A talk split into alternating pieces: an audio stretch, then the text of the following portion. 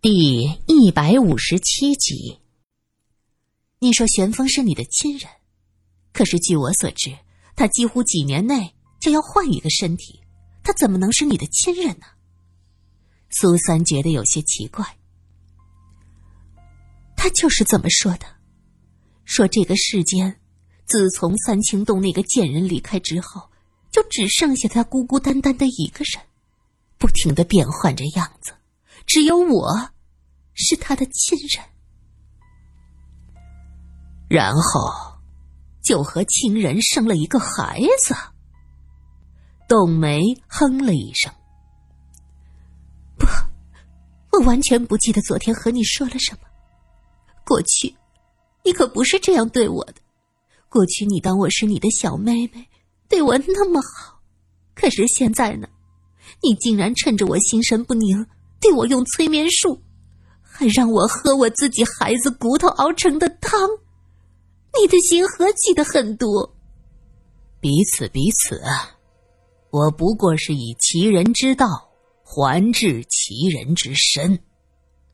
董梅继续说着：“昨天我用催眠知道了一切，就由我说吧，懒得听这个女人那么多的废。”话，大概是八年前，那个玄风突然找到这个女人，跟他说是他的亲人。这女人从小缺爱，就和玄风私通了。说来也奇怪，这玄风和她有了那种关系，却又不阻止她和别的男人来往。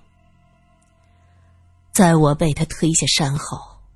沈梦云如愿以偿嫁给了王世隐，呵，王世隐，我是该祝贺你抱得怪物归吗？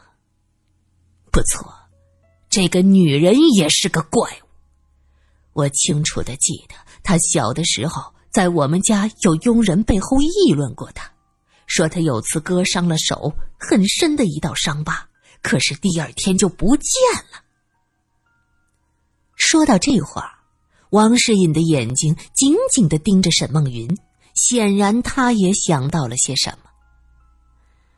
这两个怪物后来厮混在一起，对，就是给你王世隐戴了无数顶的绿帽子。这个滋味好受吗？哼，他们俩最后还生了个孩子，所有人都是怀胎十月。可这个怪物只怀了四个月，就生了一个小怪物。可惜呀，不知道是什么原因，小怪物生下来就是死的，就将它埋在了院子的大树下。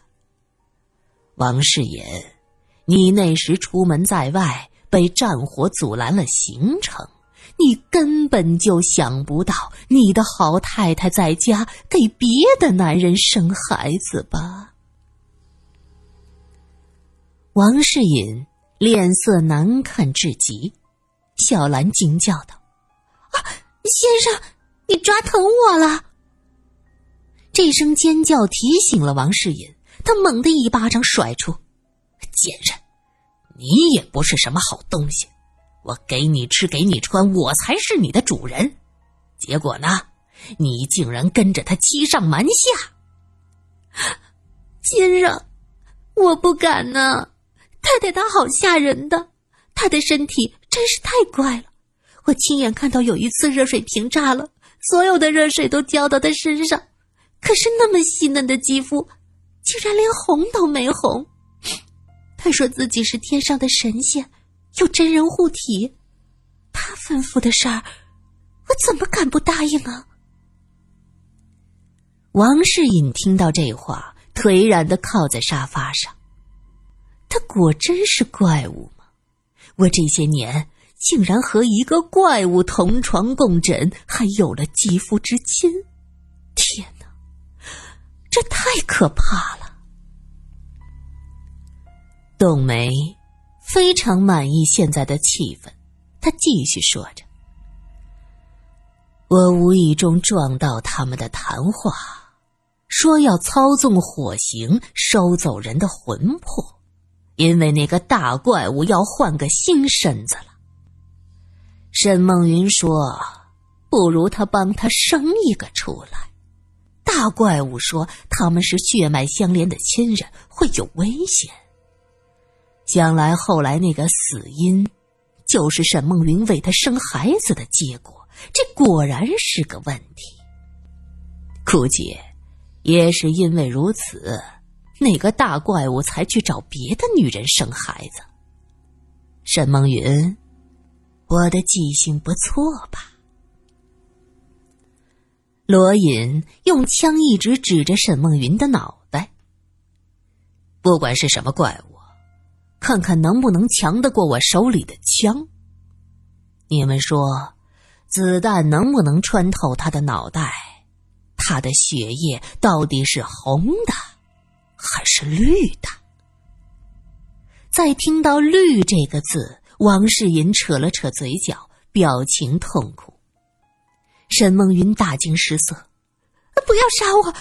我只是体质和常人不同，我没有任何的法术，我是会死的。我求求你别杀我！你们要我做什么都行，真的做什么都行。”苏三贴近他的脸，看着他的眼睛，一字一句的说着：“我们要你将那个大怪物诱出来，行吗？”沈梦云沉吟道：“让我想想，让我想想，让我想想。”罗隐用枪管捅了捅他的头发，沈梦云啊的一声尖叫：“啊，行行行行，我同意。”你们说什么就是什么，我同意。玉伟冷笑：“哼，你们这些怪物，感情也不过如此。我还以为能日久生情呢，都是扯淡。”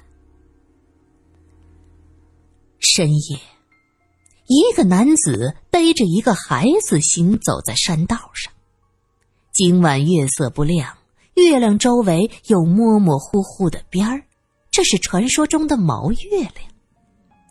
毛月亮就是气象中的月晕，但是很多人都认为这种月亮是不吉祥的。背着玄风的弟子抬头看着天上的毛月亮，心中有种不祥的预感。他低声说道：“师傅，您现在身体不愉，我们就此返回吧。让你做什么就照做。”多说无益。他背上的旋风虽然是个幼童，可是语气依旧沉着冷静。弟子不敢多说，他走得非常的快，转眼间一栋山间别墅已经出现在眼前了。旋风并没有对弟子说要去做什么，他收到沈梦云的信后，心里也有些惊恐。那个被自己用法术夺走青春的女人又回来了，还要对王世隐说明真相。不，不能让他破坏沈梦云平静的生活。这个世界上，现在和初代的自己有着血缘关系的，就只剩下沈梦云了。哦，还有一个，可是那个太蠢了。竟然迷信东南亚的邪术，养什么小鬼？结果出了岔子，丢了自己的命。初代的我，怎么会有这么愚蠢的后代呀？想到这儿，旋风决定要弄死董梅，斩草除根。沈梦云在信中写道：“因为王世隐出门在外。”董梅决定住在别墅里等他回来，他想尽办法先稳住了董梅，可是自己不够心狠手辣，终究不能再次下手，请求玄风派个弟子救救自己。玄风悄悄回来后，就派过弟子去看沈梦云，因此沈梦云有这样的请求：“师傅，我们这就进去。”弟子指着前方的别墅。前些天，玄风就是派他来联络沈梦云的。这名弟子对别墅的内外非常的熟悉。好，进去。董梅也好，王世隐也好，在玄风的眼里和砖块木头没什么区别，他毫无顾忌。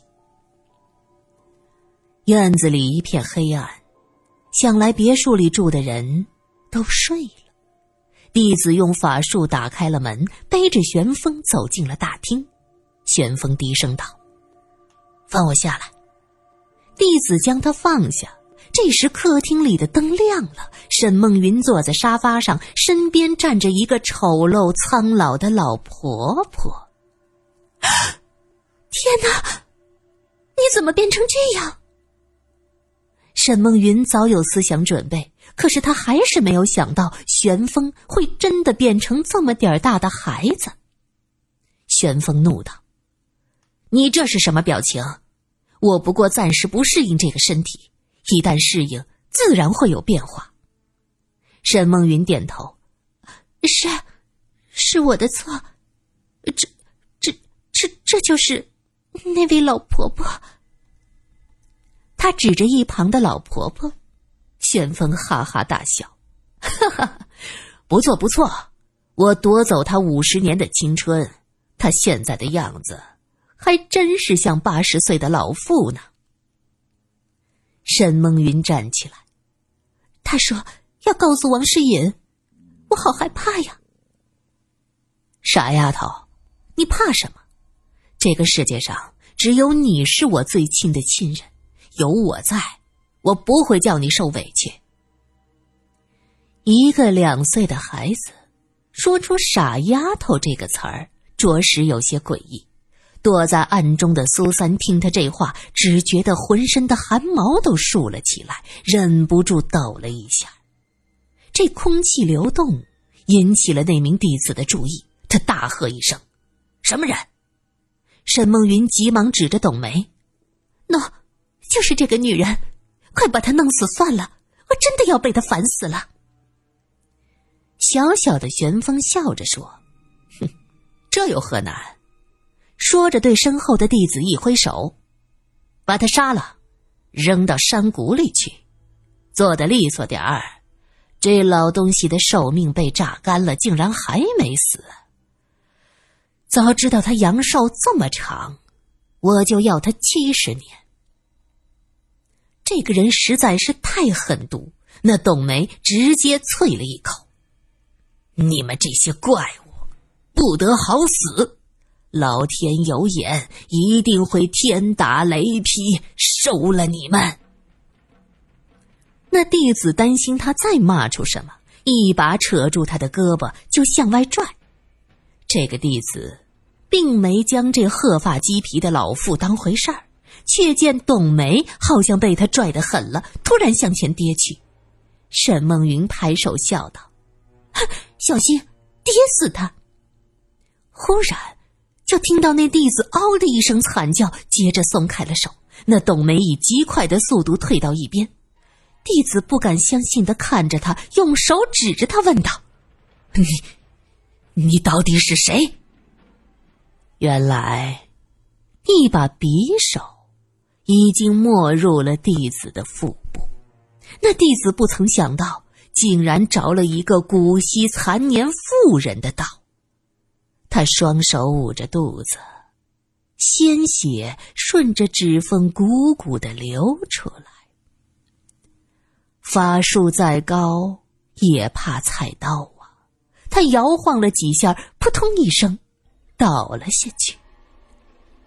玄风也大惊失色，他的身体没有长大，没法施展法术。若是弟子出了事儿，他就危险了。他反应很快，扭头就跑，可大门已经锁上，一张大网从天而降，将小小的玄风罩在了网中。罗隐从二楼跳下来。狠狠的踢在了网中的玄风身上，玄风哎呦一声，咳出一口血来。他捂着胸口问道：“你们，竟然是你们！罗隐，我和你往日无怨，近日无仇，你为什么要这么做？”你为了一己之私，不惜害死山底村七十六条人命，还有玄清大师的命，人人得而诛之。罗隐冷冷的看着他，抬手就是一枪，子弹打在玄风的身上，他却哈哈的大笑起来。深夜，一个被罩在网子里的幼童发出这样的笑声，很吓人。那老妇人一把摘下白色的头套，接着用袖子擦掉脸上化妆用的东西，身子。也由玉履站直了。扮演董梅的人正是玉伟，他指着玄风说道：“不对呀，这子弹打在他身上好像没什么用。”的确，子弹就像是没入了一般，悄无声息的，也不见被打中的地方有血流出来。玄风。怨恨的眼光投向沈梦云，后者又是害怕，又是愧疚，捂着脸不敢看他。贱人，你骗我！我也没有办法，他们威胁我要把我送到研究中心去解剖，我也不想的。你不是有法术吗？你用法术啊！沈梦云带着哭腔喊着。旋风痛恨的看着自己的小胳膊小腿儿，他长叹了一声：“要不是上一个身体被玄清毁了，你们怎么可能抓得到我？所以，这才叫天理昭昭，老天有眼呢。”这时，已经有拎着铁笼、抬着铁链的山民过来，大家都恨这个妖怪，一拥上前，先是拳打脚踢。接着将打得奄奄一息的旋风用铁链锁上，装在了笼子里。全程旋风冷着脸，一声不吭。苏三隔着铁笼看着这个孩童模样的人，他低声问道：“沈梦云，是你什么人？”旋风冷笑了一下：“哼，好啊，我告诉你们。”她是我初代的后人，我也记不清她应该是我的多少代孙女儿了。沈梦云听了这话，惊讶的抬起头来。我的初代，大约是在明代，先是控制了一个人，最后取而代之。每一代都要寻找和上一代有血缘关系的身体来置换。他是初代繁衍的后人，我初代的后人中很少有女人，我就对他宠了一些。想不到这个贱人竟然吃里扒外，跟着外人来害我。你们把他抓走，一定要细细的解剖，切得碎碎的，一片肉一片肉的查。我也想知道，我的初代后裔们和你们这些人 有什么不同？哈哈哈哈哈哈！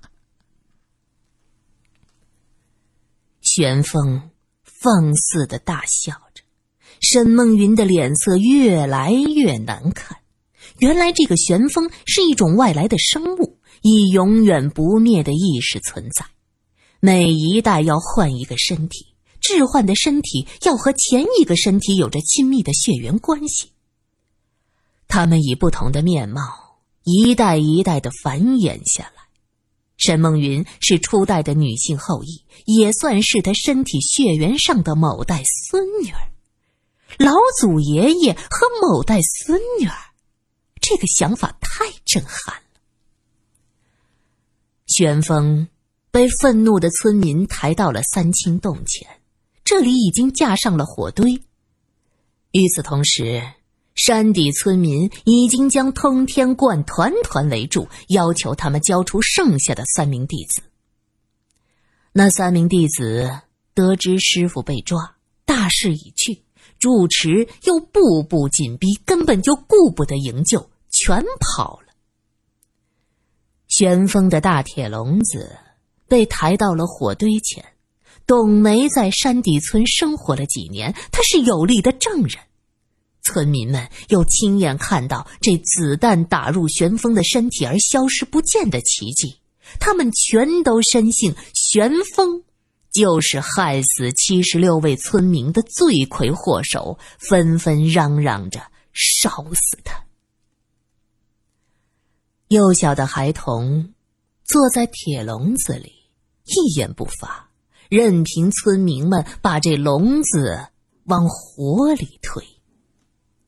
孩童很快就烧起来，大仇得报的村民有的欢呼，有的痛哭。忽然，只见那铁笼中燃烧的幼小身体发出了一道夺目的光芒，接着是什么爆裂的声音？一道五彩的光从笼子上方腾起，浓重的夜色中显得格外的炫目。罗隐掏出枪，对着那亮光。砰砰砰，就是几枪，那亮光被打得七零八落，但是很快又在聚拢，消失在空气中。再看笼子里的孩子，已经烧成了一截小小的黑炭。苏三指着亮光消失的方向问：“那是什么？灵魂吗？”罗隐抿着唇，一言不发。他不会没有死吧？玉伟低声问道。苏三看着愤怒的村民，摇摇头，不说话。通天观里，明月汇报道：“那三个弟子，路上杀死两个，剩下一个逃了。弟子在人群中看得清楚，玄风那个妖怪好像没有彻底的死去。”住持冷笑。哼，能逃到哪儿去？这样，你去上海继续追查，这个妖怪绝对不能留。趁着他现在还没有找到合适的身体，斩草除根。明月恭敬的说道：“是师傅。”失算呐！我以为玄风这怪物一直隐藏实力。想不到他竟然真的是法力尽失，早知道这样，我们就将他抓住，拷打一番，也许就能得到他的法术。失策，失策呀！住持玄静连连摇头，明月盯着地面，心想：不想承担风险，拼力一搏，又想得到玄风的法术。甘蔗两头甜，哪有这种好事儿？